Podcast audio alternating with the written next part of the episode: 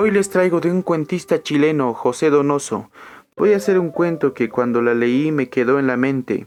Un cuento que por una parte habla de la inocencia de un niño y dice, vivía en una calle silenciosa, donde había faroles dobles, árboles, y la gente no transitaba mucho. Un día mi mamá me llevó a una calle que solo estaba a unas cuadras. Fuimos a buscar unos cubiertos que sospechábamos que una de las empleadas las había sacado y llevado a la casa de empeños que estaba ahí en la calle. Al llegar a la esquina, un tranvía pasó con un ruido fuertísimo. Yo me asusté y me escondí tras mi madre. Tras mío, noté una vitrina que había unas hojas de música, y dentro de las hojas de música había un óvalo, y dentro del óvalo había una muchacha rubia que sonreía. Le dije a mi mamá que si me lo podía comprar, pero ella no me tomó atención. Caminamos por la calle, era asombroso. Todo lo que veía me sorprendía. Las personas traían paquetes, bolsas, canastas y muchos objetos misteriosos. En todo esto, un obrero que llevaba un colchón en la espalda desarregló el sombrero de mi madre. Ella se rió diciendo, Por Dios, esto parece la China. Seguimos caminando. Todo lo que veía, alcancías de todas formas, floreros, medallones, frascos de bolitas de colores, trompos, lo quería. Cuando en cuando le decía a mi mamá, pero ella se horrorizaba diciendo que todo era ordinario o de segunda mano. Mientras miraba las cosas en las tiendas, una tienda me sedujo, una tienda tranquila, limpia y sobre todo un cartel que decía surcidor japonés. No recuerdo lo que sucedió con el asunto de los cubiertos, pero la calle quedó marcada en mi mente en casa por las tardes pensaba en aquella calle que le puse por nombre China. Una mañana, cuando mis padres salieron, tomé un plano de la ciudad que colgaba de la pared. Cuando todo ya estaba en mi mente, le propuse a Fernando, mi hermano menor. Oye, vamos a China. Los ojos le brillaron, creía que íbamos a jugar como siempre lo hacíamos, o disfrazarnos quizás de orientales. Como mis padres salieron, él dijo, podemos robarnos las cosas del cajón de mamá. No, tonto, susurré, esta vez vamos a ir a China. Lo tomé cuidadosamente de la mano y nos dirigimos a la calle en que yo soñaba. Había que mostrarle todo el mundo, pero sobre todo era necesario cuidar de los niños pequeños.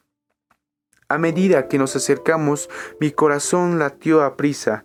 Reflexionaba que afortunadamente era domingo por la tarde, había poco tránsito y no corría ningún peligro al cruzar de una acera a otra. Por fin alcanzamos la primera cuadra de mi calle. Aquí es, le dije. Al caminar observé que todas las tiendas habían cerrado y Fernando me preguntó, ¿Y por qué es China aquí? Me sentí perdido, no supe cómo contentarlo. Mi prestigio cayó ante él mi hermano jamás volverá a creer en mí, dije. De pronto llegó a mi mente la tienda que me asombró aquella vez. Vamos al surtidor japonés, le dije. Ahí sí que es China. Tenía pocas esperanzas de que esto lo convenciera, pero Fernando, quien comenzaba a leer, sin duda lograría deletrear el gran cartel desteñido que colgaba sobre la tienda. Cuando llegamos, desde la acera de enfrente, deletreó con perfección. ¿Ves, tonto? Tú no creías. Pero es feo, respondió con desagrado. Me sentí que las lágrimas estaban a punto de llenar mis ojos si no sucedía algo importante y rápido. Pero ¿qué podía suceder? La calle era casi desierta. No seas tonto, atravesemos para que lo veas, lo animé. Más por ganar tiempo que por otra razón. En esos instantes odiaba a mi hermano. Estuvimos parados enfrente a la puerta metálica del surtidor japonés. Mira, le dije para que lo tocara. De pronto se sintió un ruido en el interior. Atemorizados nos quitamos enfrente, observando cómo la portezuela se abría. Salió un hombre pequeño, flaco y amarillo, de ojos tirantes, que luego echó cerrojo a la puerta. Nos quedamos apretujados junto al farol, mirándole fijamente al rostro. Pasó a lo largo y nos sonrió. Lo seguimos con la vista hasta que dobló por la calle próxima. Enmudecimos, y además empecé a sentir gran afecto por mi hermano, por haber logrado lucirme ante él. Compré dos porciones de dulces y nos dirigimos a casa. Nadie había notado nuestra ausencia. Los años pasaron. Solía volver a China con la imaginación, pero poco a poco comencé a olvidar. Más tarde, nuestro profesor de box nos llevaba al teatro en el interior de la calle. Debíamos aprender a golpearnos no solo con dureza, sino con técnica. Era la edad de los pantalones largos recién estrenados y los primeros cigarrillos. Pero esta parte de la calle no era China. Además, China estaba casi ya olvidada. Ahora era mucho más importante la China que decía en los diccionarios enciclopédicos. Más tarde regresé a la universidad, compré gafas de marco oscuro.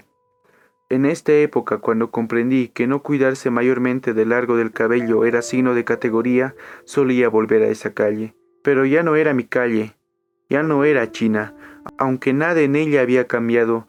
Iba a las tiendas de libros viejos en busca de volúmenes que prestigiaran mi biblioteca y mi intelecto. Me interesaban solo los polvorientos estantes llenos de libros o la silueta famosa de algún hombre de letras que hurgaba entre ellos, silencioso y privado. China había desaparecido. No recuerdo haber mirado ni una sola vez en toda esta época el letrero del surcidor japonés. Más tarde salí del país por varios años. Un día a mi vuelta pregunté a mi hermano, quien ya era universitario, que dónde podía adquirir un libro que me interesaba muy particularmente y que no hallaba en ninguna parte. Sonriendo, Fernando me dijo, en China. Y yo no comprendí.